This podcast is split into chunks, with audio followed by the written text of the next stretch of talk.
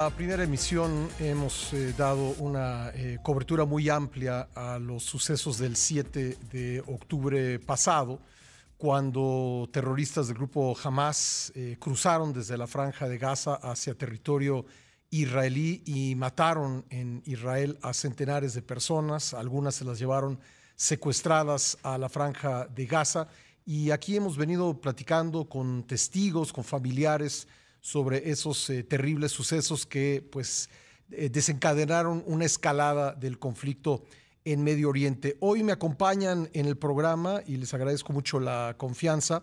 Eh, Jaime Gritsewski, con quien hemos hablado anteriormente, él es hermano de Ilana, la mexicana tomada como rehén por Hamas en el kibbutz Nir Oz, luego de los ataques contra Israel. También está con nosotros Miriam Kami, su mamá. quiero saludar eh, primero a ellos dos. Jaime, ¿cómo estás? ¿Qué tal? Muy bien, Pascal, muy bien. Muchas gracias, gracias por, venir. Eh, Miriam, muchas gracias por venir. Muchas gracias. Gracias por estar aquí. Y nos acompaña también Natalia Casarotti, madre de Keshet, un joven que fue asesinado en el ataque de Hamas al Festival de Música Supernova que se llevaba a cabo pues aquella mañana del 7 de octubre eh, cerca de los límites con la franja de Gaza. Natalia, muchas gracias por venir. Gracias. Gracias por estar con nosotros. Bueno, pues eh, voy, a comenzar eh, con, el caso de, eh, con el caso de Keshet, que hemos tratado menos, y, pues preguntarte, Natalia, ¿qué nos puedes contar de ese día del 7 de octubre? El 7 de octubre fue un día que yo me desperté y de repente veo por todos los avisos del WhatsApp, entendiendo que empezó una guerra en Israel que no es eh, una operación pequeña, es algo muy, muy grande. Inmediatamente abrí el televisor y vi cosas que en los sueños más terribles uno no se puede imaginar. Cómo tiraron la red entre, los, entre Israel y Gaza y entraron adentro. Tres mil terroristas entraron en esta mañana. Y empezaron a llegar noticias y cosas que vemos por el televisor y empezamos a entender un poco lo que pasa. Hasta hoy no se puede entender lo que pasó en este día. Y entendí que había una fiesta. Y mi hijo tiene 21 años, siempre le gustaba ir a las fiestas. Y no sabía si él fue o no. Después un amigo me llamó y me dijo que a las cinco y media de la mañana mi hijo le avisó, llegué a la fiesta. Entonces yo inmediatamente ya mandé un mensaje a mi hijo no me contestó y le dije, espero que no tenés pila en el teléfono porque no sabes, todo el país está quemando y está en contacto conmigo inmediatamente. fue un día muy largo de, de, tratar de buscar, de encontrar alguna respuesta, de saber en qué estado está mi hijo. Después de cuatro días y medio nos avisaron, nos avisaron que mi hijo fue reconocido como muerto de la gente que estuvo en la fiesta.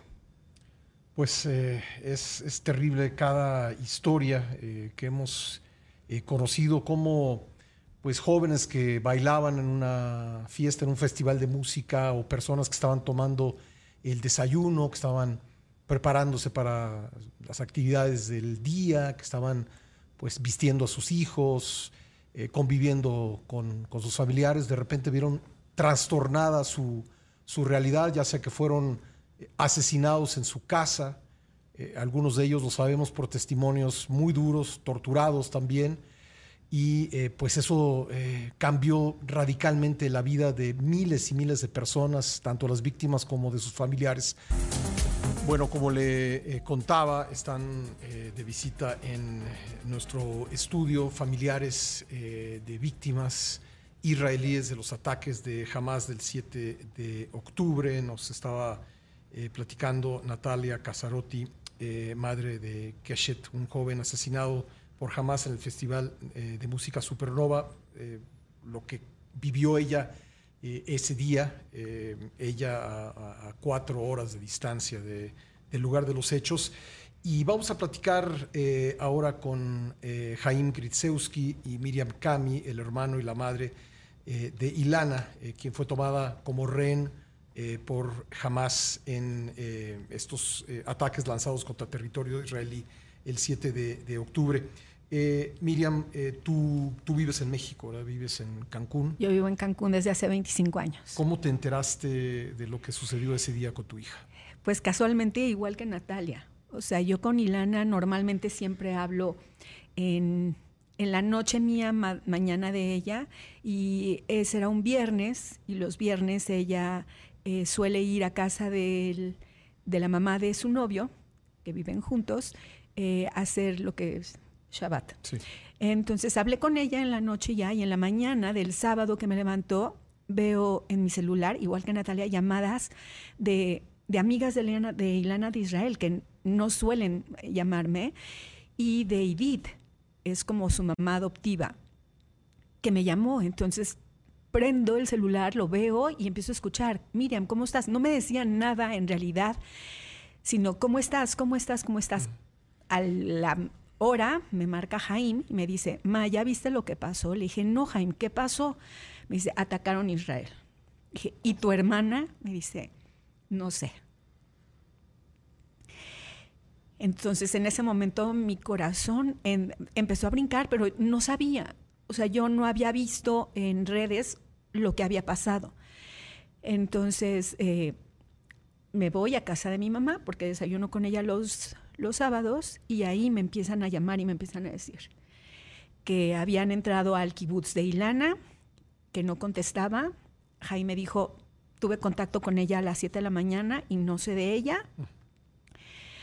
Y como cuatro horas después eh, me dicen que no está en su casa, que no está en el refugio tampoco. Empezaron las especulaciones, probablemente corrió, probablemente se escondió. Y después, no sé, de cinco o seis horas, me dicen probablemente eh, fue secuestrada.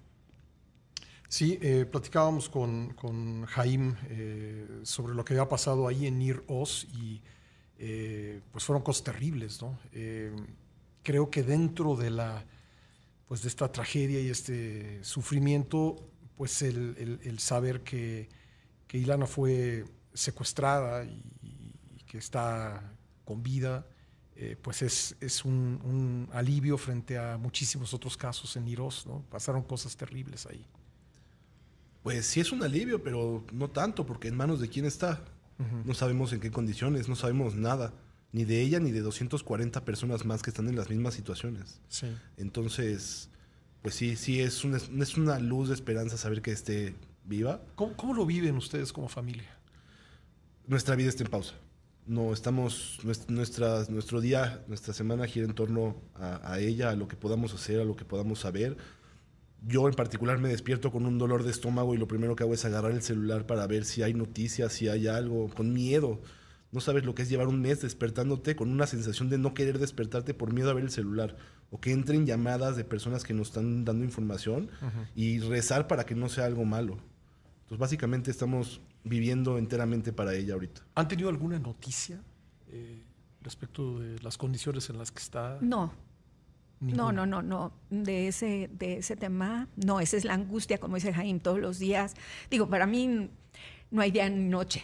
Para mí todos los, todo el día es, es de angustia, es de temor, es de rezar y pedir y ver al cielo y, y pedir que mi hija esté viva y esté bien y regrese pronto. Ese es mi día todos los días. Eh, hemos platicado que han tenido eh, contacto con autoridades mexicanas, israelíes. La, embajada ha sido, embajada de Israel en México ha sido de gran ayuda para ustedes. Eh, ¿qué, comentan las autoridades? Pues básicamente lo mismo. Se está trabajando eh, por medios diplomáticos, se está haciendo lo que les es posible. Queremos creer en- en que están haciendo lo que está a su alcance.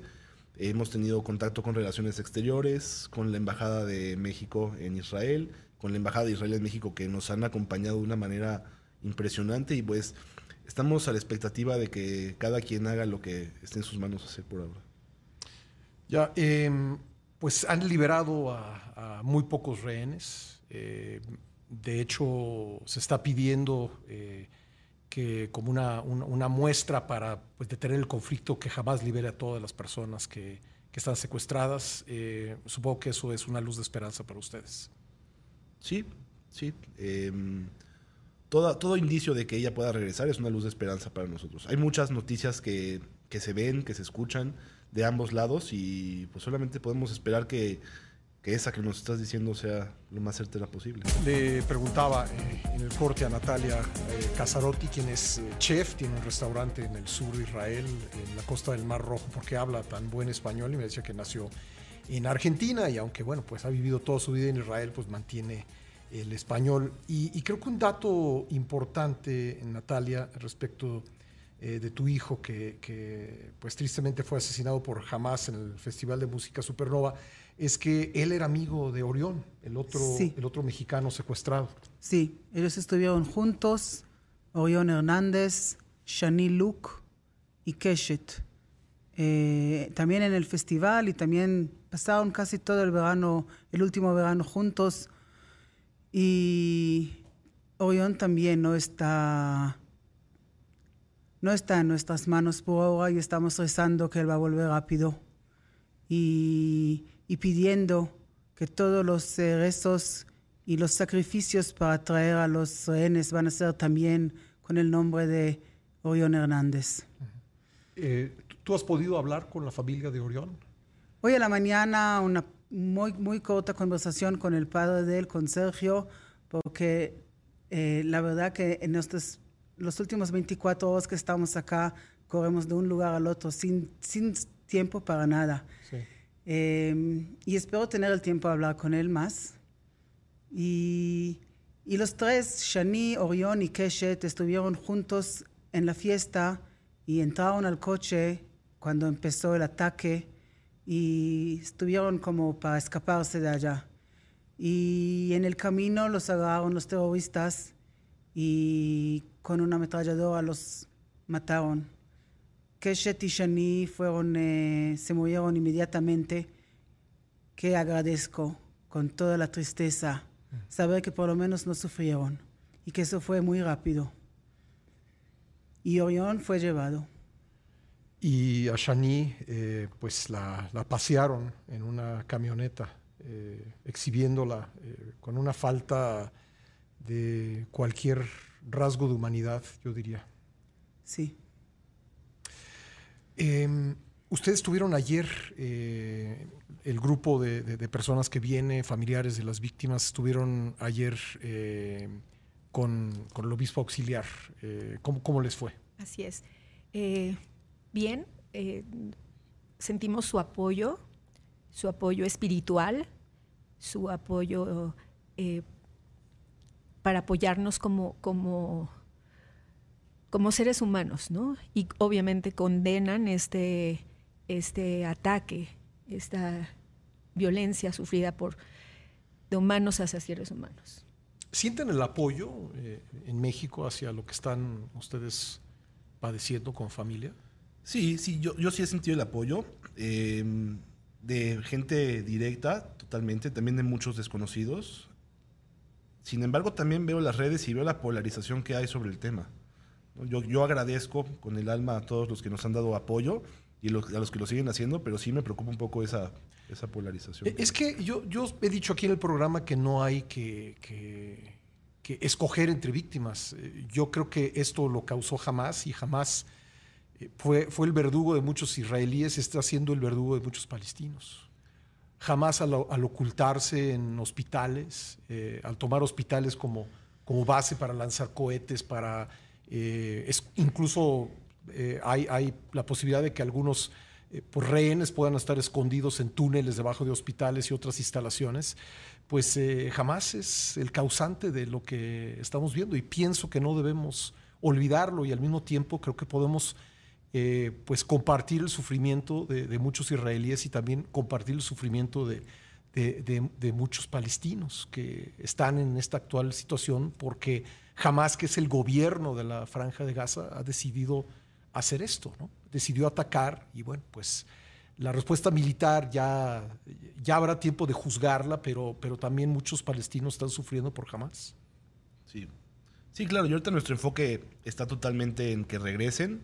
Eh, no podemos separar lo que está sucediendo bélicamente de lo que está sucediendo con los rehenes, sí. pero nuestro enfoque, nuestra solicitud, nuestro, nuestros rezos están dirigidos a que mi hermana, Orión y todas las demás eh, personas que están retenidas, secuestradas, vengan de regreso. ¿Ustedes han hablado con la familia de Orión? He tenido contacto con algunos de sus amigos, también con su representante, que me parece que ya fue entrevistado también. Eh, pero más allá de eso, solamente han sido pláticas breves. ¿Qué, eh, podríamos decir de, de, del, papel de las autoridades eh, gubernamentales de Israel, de México, en, en, interceder para que regresen Orión y, e Ilana? ¿Ha sido algo que se ajusta a sus expectativas? No entiendo tanto lo que me preguntas. Sí, ¿Les, les, les parece bien la intervención del gobierno mexicano y de las autoridades israelíes en lograr que regresen los rehenes? Yo siento que hasta que ellos no vuelven no se hace suficiente. No hay tiempo. Hay allá bebés de 10 meses. Hay allá abuelas de más de 80 años. Eso fue, eso tenía que terminar ayer. Y eso sigue. No sabemos hasta cuándo.